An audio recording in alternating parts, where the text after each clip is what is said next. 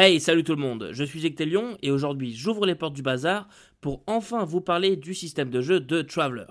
Alors, comme je vous l'ai déjà dit dans une vidéo précédente, aujourd'hui nous allons juste aborder le système de résolution hors combat et en combat à taille humaine, et nous reparlerons des combats de véhicules et de vaisseaux spatiaux une prochaine fois. Allez, vous êtes prêts? C'est parti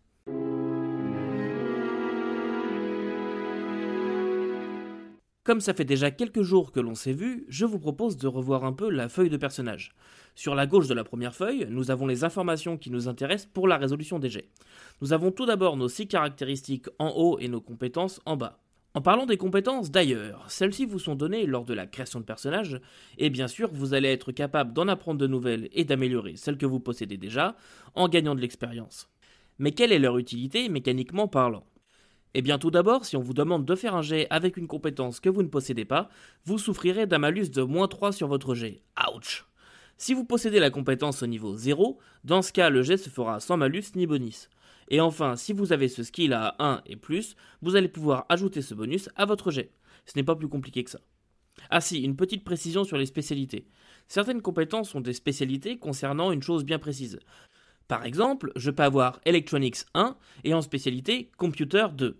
Ça veut simplement dire que si vous devez faire un jet d'Electronics et que la tâche concerne un ordinateur, alors vous ferez votre jet avec le bonus de votre spécialité et avec le bonus normal, 1 dans notre cas, dans toute autre circonstance. Maintenant que vous savez comment fonctionnent les compétences, voici comment résoudre les jets. Vous commencez certainement à le savoir, mais Traveler est un jeu qui n'utilise que des D6. Vous allez donc jeter 2 dés qu'il vous faudra additionner. À ce résultat, vous viendrez ajouter votre modificateur de caractéristiques et votre compétence. Le résultat sera comparé à une difficulté pouvant aller de 2 à 16, une difficulté moyenne sera égale à 8, et bien sûr, vous pouvez aussi décider de prendre votre temps, ou bien d'accélérer ce que vous êtes en train de faire, en échange respectivement d'un bonus de plus 2 ou d'un malus de moins 2 si vous vous pressez. A noter que pour certains jets, aucune compétence n'est nécessaire, et dans ce cas-là, vous ajouterez seulement votre bonus de caractéristiques. Voici donc un exemple. Je veux pénétrer le système de surveillance d'un bâtiment. Le MJ me demande de faire un jet d'intelligence electronics. J'ai un modificateur d'intelligence à 2 et je possède la compétence electronics à 1. La formule sera donc 2D plus 2 de mon intel plus 1 de compétence. Je fais 7 sur mes 2D6, le résultat final sera donc 10.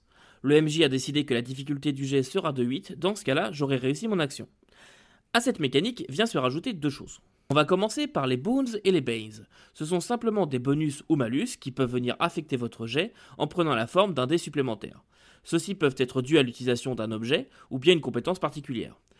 Je reprends mon exemple d'intrusion de sécurité.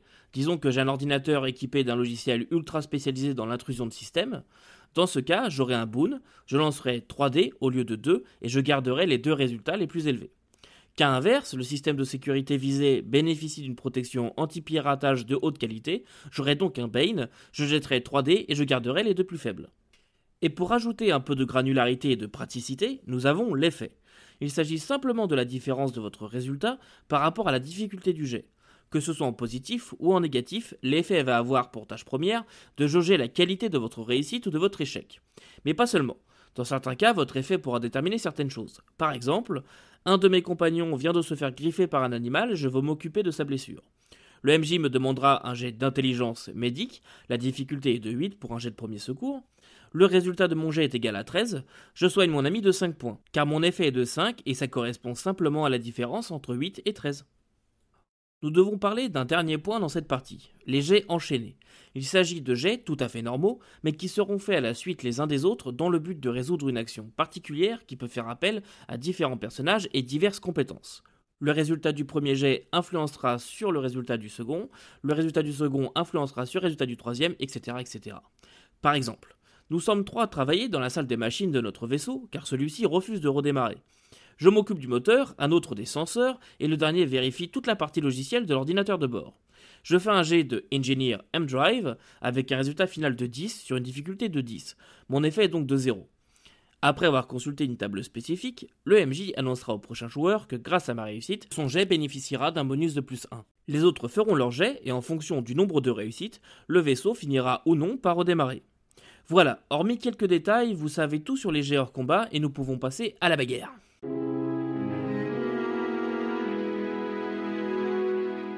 Il est à noter qu'à la base, Traveler n'est pas du tout un jeu nécessitant l'utilisation de battle map. Cependant, et ça c'est chouette, si vous aimez jouer avec des maps, le jeu vous fournira les clés pour le faire. Et je tiens à rassurer les plus pessimistes, Traveler n'est vraiment pas un jeu qui nécessite de map. Et d'ailleurs, pour ma part, je n'en utiliserai pas avec ce jeu. Attaquons donc le vif du sujet. À chacun de vos tours, vous allez pouvoir faire plusieurs choses les actions sont divisées en plusieurs catégories. Vous avez les actions significant ou significatives en VF qui vous permettent par exemple d'attaquer. Les actions mineures dans lesquelles vous retrouverez par exemple viser, recharger ou sortir une arme. Et pour finir les actions gratuites comme parler et les réactions comme les parades. On est parti, les fusils laser commencent à tirer. De façon très classique, c'est donc le moment de déterminer l'initiative. Cette dernière est définie grâce à un simple jet de Dex, donc de D6 plus Dex, elle est déterminée de cette façon pour les adversaires et pour chacun des membres du groupe. C'est votre tour, voici ce que vous aurez le droit de faire. Une action significative et une action mineure, ou bien trois actions mineures au choix. Vous allez aussi pouvoir bénéficier d'un nombre illimité de réactions et d'actions libres. Attention toutefois, le MJ peut vous limiter si vous abusez. Alors, c'est parti pour les détails et les exemples que je chéris tant. Il existe deux types d'actions significatives l'attaque, corps à corps ou à distance, et leadership qui vous permettra d'aider vos compagnons en leur donnant des indications pour qu'ils puissent avoir un bonus de plus 1 sur leur jet. Attention cependant, c'est à double tranchant. Commençons d'ailleurs par détailler cette action. Si vous décidez de choisir l'action leadership, vous allez devoir faire un jet déterminé en fonction de la situation. Par exemple, intelligence si vous voulez communiquer à vos équipiers un point faible dans l'armure de vos ennemis. Si vous réussissez votre jet, vos camarades bénéficieront d'un bonus égal à l'effet de votre jet sur un jet de compétences de votre choix, incluant leur skill de combat. Par contre, si votre jet est un échec, dans ce cas, ce sont vos ennemis qui auront ce bonus. Finalement, vous voulez tirer dans le tas. Il vous sera demandé de faire un jet de strength ou de dex avec votre compétence gun combat ou melee, suivant la façon dont vous voulez vous y prendre.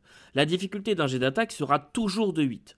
Si vous réussissez alors à vous infliger les dommages de votre arme, plus l'effet de votre jet à la cible, qui pourra éventuellement soustraire une partie des dommages grâce à son armure. Pour les bourrins qui aiment le corps à corps, vous allez aussi pouvoir ajouter votre modificateur de force au dommage. Parlons-en des dommages d'ailleurs, tiens.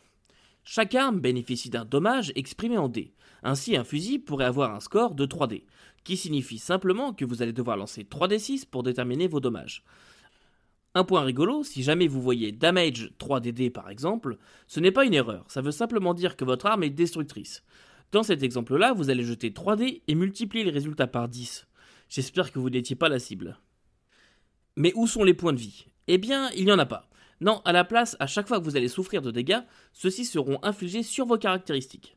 Tout d'abord, c'est votre endurance qui va prendre, et ensuite ce sera au tour de votre force ou de votre dex. Évidemment, vos modificateurs de carax s'en trouveront modifiés, et une fois que les trois seront à zéro, vous êtes mort.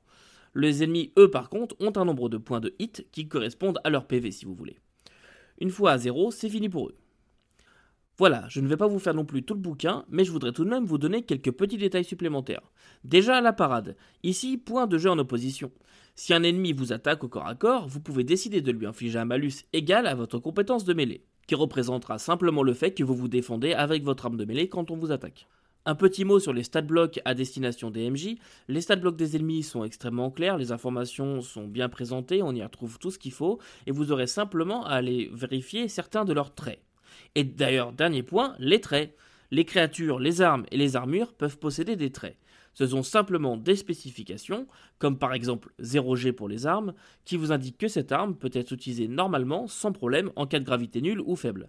Rien de bien compliqué, mais prenez le temps de bien lire les différents traits de votre équipement, et si vous êtes MJ, allez jeter un œil à ceux des créatures. Et voilà, on est passé à travers le combat au sol. Pas si pire, non?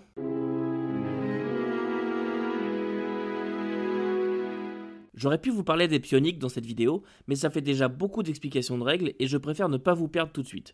Donc je vous garde ça au chaud pour la prochaine fois. Donc que peut-on dire de système? Eh bien, c'est un système parfaitement classique, qui n'a rien d'exceptionnel, mais qui a deux forces. Déjà, il fonctionne super bien et surtout c'est simple. Honnêtement, il n'y a rien de compliqué à prendre en main et tout fonctionne à peu près de la même façon. Même si, comme je vous l'ai déjà dit, il vaut mieux y aller pas à pas au début. Les combats sont fluides et rapides, tout en pouvant être stratégiques, ce qui personnellement me plaît beaucoup. Ainsi vos joueurs les plus casus ne se sentiront pas inutiles par rapport aux autres, et ceux qui tripent sur l'optimisation de leur perso peuvent aussi le faire. Par contre, il ne faut pas oublier que c'est un jeu à compétences, se voulant un temps soit peu réaliste. C'est-à-dire que si vous ne possédez pas la compétence pour une tâche précise, à cause du malus de moins 3, ça peut être difficile de réussir les tâches dans lesquelles vous êtes incompétent. Moi j'aime ça et je trouve ça normal, mais ça peut gêner certaines personnes. Par contre, un point que j'aimerais donner au crédit de Traveler. Si vous êtes un pur scientifique, un intellectuel, quelqu'un de très fort avec la tête, mais beaucoup moins avec les bras ou avec une arme à feu, c'est pas pour autant que vous allez être inutile en combat.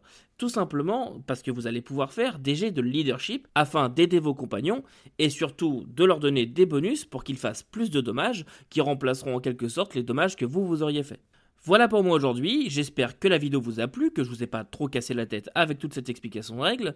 N'oubliez pas de vous abonner si ce n'est pas déjà le cas, de me dire si ça vous a plu dans les commentaires et de nous rejoindre sur Discord ou de me rejoindre sur les autres réseaux sociaux si c'est votre truc, en suivant le lien dans la description si jamais vous voulez discuter de Traveler ou d'autres choses encore. Et en parlant des commentaires d'ailleurs, j'enregistre désormais avec un setup qui devrait améliorer le son.